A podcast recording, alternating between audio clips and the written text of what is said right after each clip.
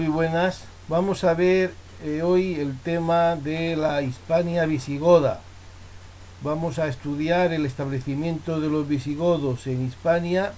y también veremos la evolución del reino visigodo llamado Reino de Toledo, por tener la capital en esta ciudad castellana, y después veremos la evolución de la sociedad hispano-visigoda y también veremos algo de la economía visigoda. Lo primero que tenemos que recordar es que el establecimiento de los visigodos en Hispania está relacionado con la crisis final del Imperio Romano, con el periodo final de la segunda mitad del siglo V en la que se produce la caída de este gran imperio que había dominado durante siglos el Mediterráneo. Tenemos que recordar que se trata de un proceso lento que por supuesto abarca todo el siglo V pero que algunos autores remontan incluso a los siglos anteriores, para algunos incluso a la llamada crisis del siglo III. Lo que tenemos que recordar que sucede es una continuidad de guerras civiles, no solo la presión de los bárbaros en las fronteras, sino las guerras por el poder, entre, con una militarización constante del imperio, lo cual supone unas mayores exigencias cada vez en un momento de una muy aguda crisis fiscal, donde se recauda muy poco y hay por lo tanto una escasez de medios públicos. ¿Y por qué se recauda muy poco? Porque se produce un círculo vicioso en el que la militarización y la, el retroceso de lo público, del poder público, conlleva la ruralización de las élites. Élites van a convertirse en latifundistas totalmente autónomos al margen del gobierno establecido, con una economía autárquica en la que se produce todo lo que se necesita en ese ámbito territorial del latifundio y se va a producir una desaparición gradual tanto del comercio en general como de la especialización agrícola o industrial que conlleva la existencia de un comercio importante. También este latifundio, en vez de ser explotado por un sistema esclavista, un sistema peligroso porque los esclavos escapan, se va a sustituir por el colonato, en el que el colono puede tener una parte de lo producido, puede quedarse con una parte de lo producido y además se le permite mantener una familia y tener una cierta propiedad individual. Esta desaparición del comercio a la que nos referíamos va a conllevar también una cierta desaparición del sistema monetario, porque en una economía autárquica, en un latifundio explotado por colonos, se produce de todo, se consume todo lo que allí se produce y solo lo que allí se produce y por lo tanto no hace falta el uso de la moneda por oposición o lógicamente al abandonar las élites económicas la ciudad se produce un vacío de poder que va a ser ocupado por los obispos. La iglesia aumenta su poder, el obispo se convierte en el líder natural de la comunidad y la iglesia va a conservar en exclusiva el legado cultural romano. De manera que durante toda la Edad Media, sobre todo en la Alta Edad Media, vemos que son los monasterios, son los obispados quienes conservan en exclusiva la cultura. En este mapa podemos ver las invasiones bárbaras, como a caballo de esa crisis del imperio se produce la irrupción de distintos pueblos procedentes del oeste, pueblos como los suevos o los alanos, los vándalos que pasan a la península ibérica, el caso de los burgundios, los alamanos, eh, dará lugar a la actual Alemania, y los godos, divididos en pueblo ostrogodo y visigodo, de manera que los ostrogodos, recordemos, van a ocupar Italia, mientras que los visigodos van a situarse en el sur de la actual Francia, pasando después, como decíamos, a la península, en lo que se llama el reino de Tolosa, por tener en esta ciudad del sur de la Galia su capital, que después será trasladada a Toledo, según los francos que irrumpen por el norte vayan ocupando toda la Galia. Como hemos dicho, el Imperio Romano en el siglo V ya no puede mantener ni la unidad ni el poder político-militar. Nos referimos, claro está, al Imperio Romano de Occidente, porque no olvidemos que en la parte oriental el imperio sí que se mantiene unido y lo bastante poderoso como para resistir los ataques de los bárbaros. Sin embargo, en Occidente vemos cómo es atacada la misma Roma por Alarico en el 410,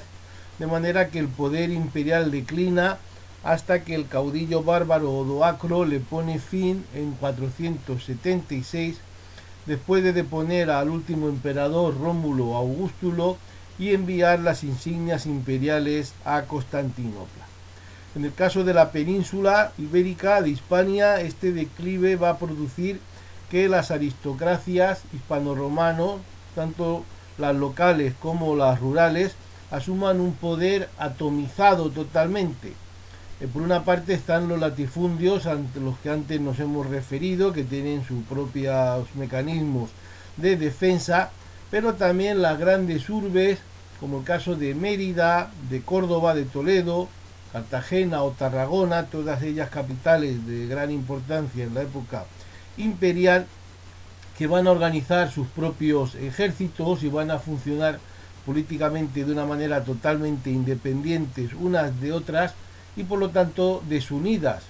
Aunque van a resistir algunas como Córdoba bastantes años el ataque de los bárbaros, pero al final esa desunión va a ser la causa de su conquista definitiva por los diversos pueblos bárbaros y sobre todo y ya definitivamente por los visigodos. En el norte, donde no hay grandes ciudades, se produce un fenómeno diverso. Los pueblos tardíamente romanizados, como los cántabros y otras tribus, se van a independizar totalmente. Y en el caso de los vascos, este pueblo situado hasta entonces en las alturas de los Pirineos, se va a expandir hacia el oeste ocupando las actuales provincias de Álava, Vizcaya y Guipúzcoa y norte de Navarra y atacando de forma esporádica las ciudades de la meseta. Al mismo tiempo, la crisis económica y social va a producir una extensión del bandolerismo social de campesinos empobrecidos que van a producir una gran inestabilidad inseguridad en todo el territorio son las llamadas bagaudas que se extienden, como decimos, por toda la península. En el 409 va a producirse la entrada de pueblos germánicos con un resultado muy distinto. Inicialmente se trata de saqueos, de asaltos, de pillaje, de aquello que se puede, eh, aquello que se pueden hacer, pero ya en 411 se produce una especie de reparto en la que vemos como los suevos y los llamados vándalos asdingos van a situarse en el noroeste, en la llamada Galaecia, mientras que otro pueblo vándalo, los silingos, van a pasar a la Bética, más rica, intentando atacando a estas ciudades a las que antes nos referíamos, mientras que los alanos ocuparán la Lusitania y todo el oeste de la Cartaginense, al mismo tiempo que los visigodos desde el sur de la Galia van a tomar la actual Barcelona, la Barcino romana, y en 416 van a firmar un fedus con el imperio, de manera que Roma los envía a la península, por una parte para controlar el orden roto por esas bagaudas a las que antes nos referíamos, y por otra para expulsar, dominar a los otros pueblos germánicos. Los visigodos van a controlar desde Tolosa, el noreste, y algunas ciudades como Mérida o como Braga de la Lusitania en la que van a situar destacamentos. En 451 los visigodos participan junto a las tropas imperiales en la batalla de los campos cataláunicos contra los hunos, mientras que los suevos van a crear en el noroeste, tras una victoria sobre los romanos, un reino, el reino suevo de la Galaecia, algo mayor que la actual Galicia, mientras que los vándalos desde 419 arrasan la Bética y van a pasar a África al norte de África, ocupando también las islas del Mediterráneo occidental. Sin embargo, los alanos van a ser derrotados y asumidos por los visigodos, de acuerdo con la tradición germánica de que los pueblos de origen similar, los pueblos germánicos derrotados por otros pueblos, eran descabezados en sus élites y asumidos por el pueblo dominante, por el pueblo vencedor. Aquí vemos el momento de prácticamente máxima expansión del reino visigodo de Tolosa, con capital en Tolosa, ocupan todo el sur de la Galia, dejando el este al pueblo borgoñón y el norte a los siagrios, ya amenazados por los francos, que están situados en los actuales Países Bajos y norte de, de Alemania, mientras que los visigodos dominan toda la península con la excepción de la zona noroeste ocupada por los suevos y de la zona cantábrica donde como antes decíamos hay pueblos independientes como los cántabros o los vascones. Este es el reino de Tolosa, reino de facto desde el 457, porque desde 455 se puede decir que Roma está en crisis permanente y el reino de Tolosa, aunque no todavía se mantiene formalmente el imperio, ya en la práctica es un reino prácticamente independiente. Un reino que tiene reyes, legisladores como Eurico, que gobierna hasta el 84, o Alarico II, que ya pasa al inicia el siglo VI, reyes que intervienen en Hispania con alianzas matrimoniales con suevos y ejerciendo un importante control eh, territorial. Pueblos que se van romanizando eh, de manera progresiva hasta que, como decíamos, en el 476 el ostrogodo Doacro depone al emperador Rómulo Augustulo, desapareciendo esa ficción de imperio que se mantenía en la capital imperial en Roma. En el siglo VI los visigodos van a sufrir la presión de los francos, la batalla de Bouillé en 507, reduciendo ostensiblemente su poder en la Galia a la llamada Septimania, que es una zona, la zona sureste, suroeste, sureste, eh, la zona sureste, la zona de contacto entre la península ibérica y el norte de Italia. El ostrogodo Teodorico Magno va a proteger a su nieto Amalarico cuando los visigodos se van a situar plenamente en la península, mientras que veremos incluso un ostrogodo como Teudis, casado con una rica hispano-romana, que va a suceder a Amalarico. Teudis vence a los francos en 541, frenando el paso de estos a la península ibérica, aparte de tomar prácticamente toda la Bética y hasta la ciudad de Ceuta para eh, dominar el estrecho, lógicamente. Agila, en 540, que reina de 549 a 557, toma Sevilla, pero no así Córdoba, y ya está ya una de esas guerras civiles intestinas que supondrán a la larga el fin del reino visigodo, una crisis sucesoria en la que Atanagildo va a llamar en su ayuda a los bizantinos y al mismo tiempo que sitúa la capital en Toledo. Esta ayuda de los bizantinos es una ayuda envenenada por cuanto los bizantinos desde 551 ya han tomado posiciones en la Bética y el sureste, además de tomar las Islas Baleares. Recordemos que también van a controlar el norte de África, el sur de Italia y también las islas itálicas, Córcega, Cerdeña y Sicilia. De manera que el emperador Justiniano prácticamente reconquista la parte litoral del imperio de Occidente gracias a esa talasocracia, ese dominio del mar ya eh, generales como Belisario y un gran ejército que puede movilizar por mar situándolo en los lugares del imperio que le interese. De manera que a partir de ahora,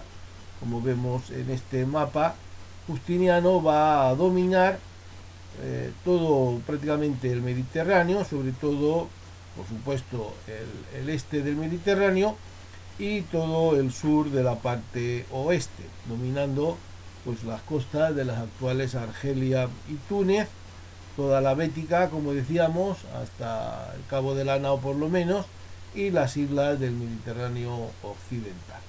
eh, además de, por supuesto, todo el llamado Imperio Bizantino.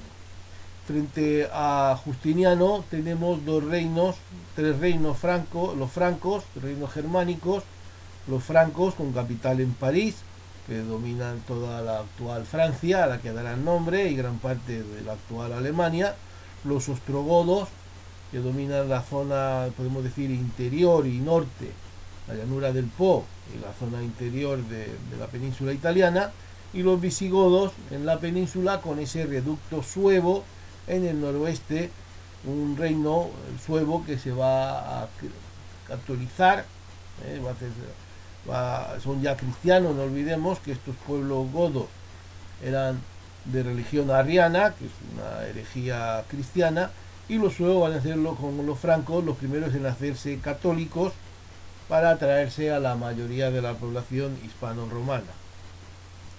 En el siglo VI destaca la figura del rey Leovigildo. Leovigildo, que gobierna entre 568 y 586, tiene un proyecto de monarquía fuerte, un proyecto de unidad política y religiosa de toda la península, por el cual va a derrotar a los suevos, situados, recordemos, en el noroeste, que ya se habían hecho católicos, abandonando el arrianismo, para atraerse a la mayoría de la población hispano-romana católica y además va a tomar la ciudad de Córdoba, que se había mantenido hasta entonces independiente, y el valle de Guadalquivir, hasta entonces en manos de los bizantinos, pero no consigue expulsar a los bizantinos de la costa mediterránea, donde decíamos que controlaban con ese dominio del mar de Justiniano y sus herederos. También Leovigildo va a intentar la unión religiosa con los hispanoromanos, pero lo va a intentar a través de su obligatoria arrianización, para lo cual realiza un concilio en 580, lo cual va a ser, como veremos luego, un fracaso por el rechazo de los católicos, sobre todo del obispado católico, a convertirse al arrianismo. También va a reforzar su poder con los símbolos como el uso del manto púrpura, hasta entonces de uso exclusivo por los emperadores, la acuñación de moneda con su nombre y su rastro y su rostro, que hasta entonces también estaba realizada únicamente por los emperadores, y la asociación de sus hijos al trono para darle una continuidad a la monarquía frente a la siempre levantisca nobleza. Sin embargo, su proyecto de unidad religiosa va a fracasar, en cuanto que su hijo primogénito, Hermenegildo, va a, ser, va a convertirse al catolicismo, va a rebelarse contra su padre, quien aplastará esa rebelión, llegando incluso a ejecutarlo. Eh, por lo cual, recordemos, la Iglesia Católica lo convertirá en mártir, en santo mártir, y el proyecto de Leovigildo de alguna manera se verá frustrado por no conseguir esa unidad religiosa, lo cual da debilidad a su monarquía, donde existe esa minoría visigoda arriana y la gran mayoría hispano-romana católica. Esto será lo que afronte el hijo de Leovigildo a la muerte de este, Recaredo, que va a completar el proyecto de su padre pero realizando la unificación religiosa de forma inversa. Va a producir la conversión al catolicismo, para lo cual va a aplastar diversas revueltas de algunos obispos arrianos y va a convocar el tercer concilio de Toledo, concilio católico, en 589, en el que va a materializar esa unión de la Iglesia con el Estado y esa catolización de los arrianos. Eh, los concilios a partir de ahora van a ser convocados y sancionados por el rey con participación de civiles, de la nobleza, y los obispos a su vez van a asumir atribuciones, competencias civiles delegadas por el rey. Se va a producir la fusión de las élites godas e hispano-romanas y una victoria ante los francos que amenazaban la septimania, pero no logra completar el proyecto al no poder tampoco expulsar a los bizantinos del sur y sureste, repetimos, localizados en el litoral. En el siglo VII la política de los reyes visigodos va a ser de continuidad. Una parte se va a conseguir la conquista del sur y del sureste, expulsando al imperio bizantino, que ya ha entrado en una cierta decadencia, y también se va a prolongar el pacto de la Iglesia y el Estado, así como va a mantenerse la debilidad debida a la lucha con la nobleza entre el rey y la nobleza, una lucha debida a los problemas sucesorios, porque mientras los reyes y la propia iglesia definen una monarquía de carácter sucesorio que da una continuidad y una estabilidad, la alta nobleza defiende la antigua monarquía bárbara de carácter electivo, donde el rey es apenas un primus inter pares, es decir, uno más entre la nobleza, el primero entre iguales, y aunque los concilios aprueban una y otra vez medidas de apoyo al poder real y de mantener la sucesión directamente en los hijos, esto no va a ser respetado en absoluto por esa nobleza levantisca. Al mismo tiempo se va a incrementar la persecución sobre los judíos y todo este problema que nos referíamos, sucesorio, de enfrentamiento con los nobles, va a hacer que el periodo entre el 672 y el 711 pues sea de un periodo de guerra civil casi permanente, hasta el punto de que los historiadores la han llamado la anarquía. Una anarquía que se ve incrementada porque se produce una continua guerra en el norte con los cántabros y sobre todo con los vascos. Vamos a ver la sociedad hispano-visigoda, cuáles son sus características principales. Lo primero que tenemos que recordar que en todos los pueblos germánicos la base de la organización, también en los godos, es la SIPE, sería la base originaria, la asociación familiar con antepasados masculinos comunes, es decir, una gran familia de hijos, nietos, eh, sobrinos, etcétera, que poseen la tierra comunal y exigen entre ellos la ayuda mutua y la venganza privada implican en la venganza común. Luego las agrupaciones de SIPES forman los pueblos y las de estos pueblos forman las confederaciones. A todos los niveles se gobiernan por asambleas de hombres libres que aprueban los pactos,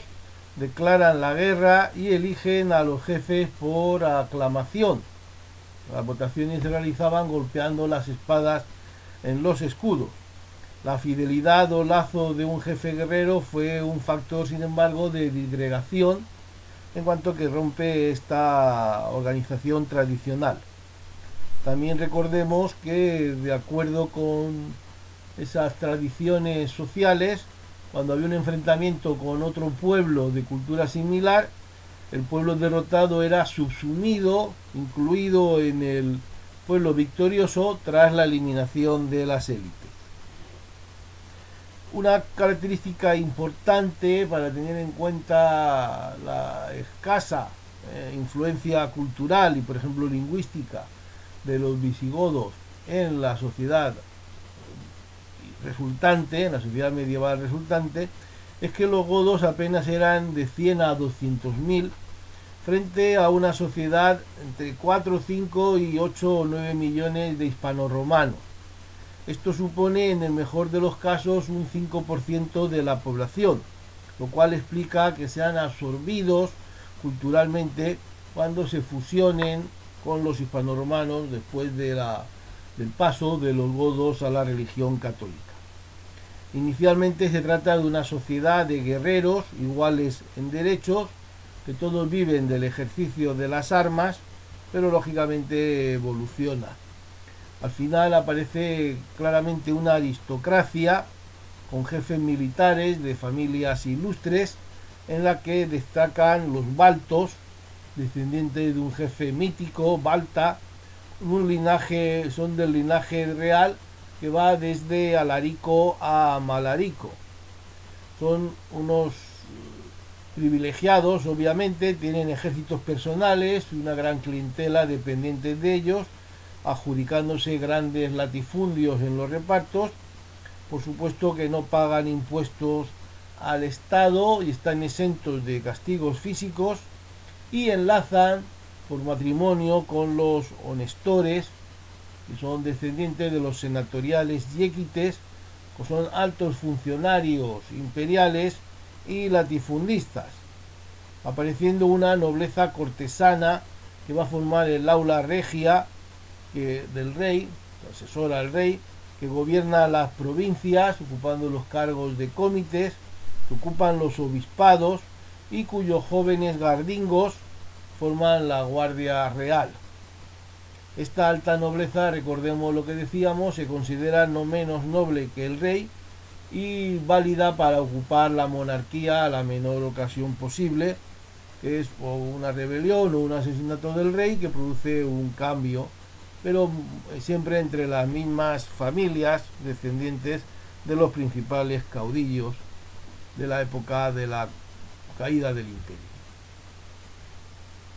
Como decimos, los godos son guerreros y agricultores, ¿eh? los hombres libres, tienen un servicio militar obligatorio de larga duración, de la que están inicialmente exentos los romanos, forman una guarnición que ocupa las principales ciudades. Y eh, hay un campesinado propietario, los llamados los textos posesores, entre los que hay godos y también hispano-romanos, que pagan un impuesto territorial y soportan las cargas fiscales, aunque algunos autores dicen que no era así en el caso de los godos, que estaban siempre exentos de estas cargas, que no pueden vender sus tierras a los nobles por cuanto eh, esto haría que se dejaran de pagar esos impuestos. Y luego también aparecen unos campesinos no propietarios, son personas libres pero sin tierras, que están encomendados o patrocinados por los señores. La mayoría son hispano-romanos, aunque también hay algunos gandingos o bucelarios que son clientes armados, y que son militares, que apoyan a sus señores incluso contra el rey, recibiendo a cambio algunas tierras en uso, no en propiedad. También es libre la población urbana hispano-romana, agrupadas en oficios, los en los llamados colegia, que perviven en las ciudades más grandes junto a esa clase de curional, que digamos la élite urbana. Mientras que hay un gran número de colonos, sobre todo o exclusivamente hispano-romanos, sujetos a la tierra que no pueden abandonar, que tendrían una categoría de semilibres, serían los continuadores de los antiguos esclavos, que no son propiamente esclavos, aunque están sujetos a la tierra y a sus señores. Y luego están los esclavos propiamente dicho, los siervos, que pueden serlo por nacimiento, por guerra o por delitos y deudas. ¿eh? No son, por supuesto, tan numerosos como en la época imperial, sí que tienen el rey y los grandes señores, gran número de siervos, por ejemplo, los servidonei del rey de, altus, de alto estatus, eh, que las ayudan en el, gobierno y en la administración, que pueden testar y testificar y que poseen otros esclavos y que administran los bienes reales, como por ejemplo los latifundios. Pero la mayoría son lo que se llaman servi inferiores, que trabaja en el campo, la tierra dominicata del Señor y también en las minas, donde se sigue utilizando por la dureza del trabajo los esclavos. Incluso la iglesia tiene siervos que trabajan sus tierras, pero también es verdad que desde la iglesia se va favoreciendo progresivamente la manumisión de los esclavos que se considera más cristiana y más humana. También hay una minoría de judíos que sufren una alternancia entre épocas de persecución y otras de tolerancia. Se prohíben los matrimonios mixtos están confinados en juderías, imponiéndoseles cierta vestimenta, lo cual se mantendrá en toda la Edad Media. Por supuesto que se les prohíbe tener esclavos cristianos y están grabados con impuestos especiales. Por ejemplo, en el concilio XVIII de Toledo se, llegó, se llegó a proponer la reducción a la servidumbre, aunque no fue aplicada. La romanización va a suponer el, intento que ya decíamos de heredabilidad de la corona, asumiendo el rey el papel de legislador y de juez, de manera que la asamblea de hombres libres va a perder su cualquier razón de ser, va a desaparecer, porque además las funciones judiciales van a ser, como decíamos, asumidas por el rey y cedidas a jueces profesionales letrados. Por lo tanto, la SIPE también pierde toda razón de ser, siendo esta familia amplia sustituida por la familia nuclear, por la familia sencilla, y todas las funciones de decisión van a ser asumidas por el Estado. El Estado, concretamente el rey, va a ser el legislador, el juez y va a tener lo que llamamos el poder ejecutivo, el mando administrativo del reino. Por otra parte, la población a lo largo de los dos siglos y pico de duración del reino visigodo de Toledo se va a mantener estancada, incluso se habla de un incremento de la ruralización, de forma que ciudades que eran ciertamente populosas se van a quedar en ciudades de 8 o 10 mil habitantes, lo que supone un tercio o menos todavía de su población anterior el punto de que solo Toledo, la capital, y Córdoba son verdaderas ciudades, ciudades, digamos, de servicio, mientras que el resto pasan a ser pueblos de gran tamaño con una dedicación preferentemente agrícola. Una cuestión interesante son los repartos o fedus, que son tratados que incluyen cláusulas para la entrega de una parte de la tierra a los visigodos, aunque es una cuestión no pacífica porque se discute cuánto se cedía y a quién. Por ejemplo, la ley de hospitalidad del emperador Honorio prescribía que la cesión debía ser de una tercera parte del feudo al militar que protege la frontera. Pero las leyes que efectivamente se dictaron y cuando se establecieron en Tolosa los visigodos, pues establecieron o regularon que se entregaran las dos terceras partes. En la península se discuten estas cuotas, se cree que están en torno a los dos tercios, pero los estudios, por ejemplo, de García Gallo señalan que la cesión era de una tercera parte de la reserva señorial dentro del latifundio y de las dos terceras partes de la zona cultivada de forma indirecta bajo la gestión de los colonos. Y que además solo se entregarían estas tierras a los aristócratas, cabezas de familia y tribus, de tribus que dan a su vez eh, estas tierras en colonato a sus clientes a sus fieles para que las cultiven de forma indirecta. Vamos a ver también la economía de la Hispania visigoda. Recordemos que la caída del Imperio Romano supuso un estancamiento, pero que en realidad ya se había producido durante todo el siglo V, sobre todo con una reducción del comercio a larga distancia dentro del imperio y con una tendencia clara a la ruralización que se va a reforzar ahora en la época de la dominación visigoda. No hay cambios muy importantes, por tanto, con la economía tardorromana, salvo que destaca la desaparición de la agricultura comercial, de productos especializados eh, en la obtención de vino y aceite destinada a la exportación, sobre todo hacia la ciudad de Roma, que va a ser sustituida por una agricultura para una economía más autárquica, produciendo un poco de todo para el autoconsumo. Se va a producir, por lo tanto, un estancamiento económico de varios siglos, con cierto progreso bajo la tutela ostrogoda, con Teodomiro el Grande, una decadencia posterior, una época de cierta prosperidad con Leovigildo y Recaredo, aprovechando la presencia de los bizantinos en el sureste, aunque hubo guerra contra ellos, también hubo comercio, pero con una decadencia posterior que se va a ir agudizando hacia el final de la dominación visigoda, de manera que a partir del 668, en esa etapa de la anarquía, las guerras intestinas casi continuadas van a producir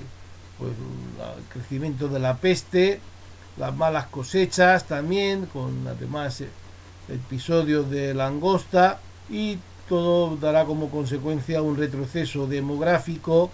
y una decadencia económica que favorecerá la caída del reino frente al ataque musulmán, que tendrá lugar, como todo el mundo sabe, a partir del 711. Por lo tanto, vamos a tener una economía centrada en el latifundio. El latifundio produce todo para no depender de un comercio que es difícil, que es inseguro y por lo tanto muy costoso el latifundio centraliza la actividad ganadera, es el centro de producción, por supuesto, agrícola, pero también de producción textil y metalúrgica. Estos latifundios son propiedad de los nobles hispanoromanos o de la nobleza visigoda, así como de monasterios y sedes episcopales, porque no olvidemos que la iglesia visigoda, la riana y por supuesto la católica, no cobra el diezmo que se introduce posteriormente en la península y por eso debe tener grandes propiedades que le permitan mantener su economía, su riqueza y su poder. Estos grandes latifundios son cultivados por siervos que cultivan lo que se llama la reserva señorial o tierra dominicata, pero también hay una parte entregada a colonos, ¿eh? la tierra indominicata o los mansos, produciéndose, como decimos, sobre todo cereal, trigo y cebada para la subsistencia, la alimentación de las personas y mucho menos vid y olivo que en la etapa comercial anterior. Es una economía con muy pocos excedentes que se acumulan en forma de productos de oro o de lujo, productos que como decíamos vienen sobre todo de Oriente. Por otra parte hay que recordar que los visigodos, sobre todo al principio, mantienen una preferencia por una economía pecuaria, eh, una economía centrada por lo tanto en la ganadería, con sus costumbres nómadas, frente a la economía agrícola que ellos consideran hasta cierto punto incluso indigna. Ello permitió, permitía el desplazamiento de un lugar a otro, que iban trasladándose con la población y con sus ganados, lo cual va a producir un incremento de la cabaña doméstica frente a la agricultura. En cuanto a la industria y la artesanía, destacan los sectores del acero y del hierro, sobre todo en la producción de armamento y de orfebrería, lo cual responde a una antigua tradición goda. Aunque se mantiene parte de la explotación minera, hay que decir que se reduce mucho la escala y se van a dejar de explotar muchas minas, lo que conocemos porque estas minas perderán su nombre latino y pasarán al futuro con nombre, con nombre árabe, lo cual implica que en la época musulmana se vuelven a explotar. Sabemos que además se desaparecen, desaparecen los trabajos forzados en las minas como penas porque al haber pocas minas y poca explotación en ellas, pues esa pena se sustituye por otras de similar gravedad. En cuanto al comercio, aunque hay buenas vías, porque a grosso modo se mantiene el sistema de comunicaciones romanos, pero no hay un mercado interior para ese comercio, sobre todo porque no hay ningún tipo de clase media, sino una poca población muy rica y el resto en extremada pobreza. el poco comercio exterior que existe está en manos de judíos, de sirios y de griegos en las grandes ciudades como Córdoba o Sevilla o Mérida, importándose productos de lujo de Oriente que encontramos en las excavaciones en villas muy del interior. Ya hemos dicho que con la dominación bizantina se produce una recuperación puntual del comercio este-oeste, eh, con centros sobre todo en Cartagena y otros puertos que recuperan esta función, lo cual estimuló un poco la economía visigoda y el comercio, hay que decir que se resintió de esa expulsión de los bizantinos que ya hemos dicho estaban localizados en torno a Cartagena. En cuanto a la moneda, recordemos que lógicamente hay un retroceso de la economía monetaria que se observa, por ejemplo, que se pagan los impuestos en especie. Recordemos que hasta Leovigildo la moneda se acuñaba con la efigie del emperador, que era una moneda que se mantenía en todo el Mediterráneo con una unificación monetaria, con un valor de un llamado sueldo de oro, establecido su valor en la época de Constantino, y con Leovigildo va a aparecer una acuñación diferente, con una moneda de oro fraccionaria denominada tremis, con un valor de un tercio de un sueldo, y la llamada silicua de plata con una vigésimo cuarta parte del valor de un sueldo. Esta acuñación se realizaba en cecas, de las que en España en la época visigoda funcionan hasta unas 40, destacando la Bética, Córdoba, Elvira, cerca de Sevilla, algunas en Galicia, donde hay ciertamente más oro. Como curiosidad, sabemos que Eurico fijó el interés legal del dinero en el 12,5%, eh, lo cual es una parte, es una eh, octava parte, que es un interés bastante elevado. Hasta aquí la explicación de la Hispania visigoda, de la cuestión de la cronología de los asentamientos, una visión superficial de la economía y de la sociedad visigodas, que hemos querido que preparen al alumno para la aproximación a el derecho visigodo. Derecho visigodo que recordemos hay una serie de textos eh, para los visigodos, para la población romana o para ambos, una cuestión no pacífica, pero que confluyen estos textos en el Liber Judiciorum, que es posiblemente la gran aportación del pueblo visigodo a nuestra cultura jurídica en cuanto que no solo está vigente durante la dominación visigoda, sino que como se explicará en temas siguientes, se introduce en la época de la reconquista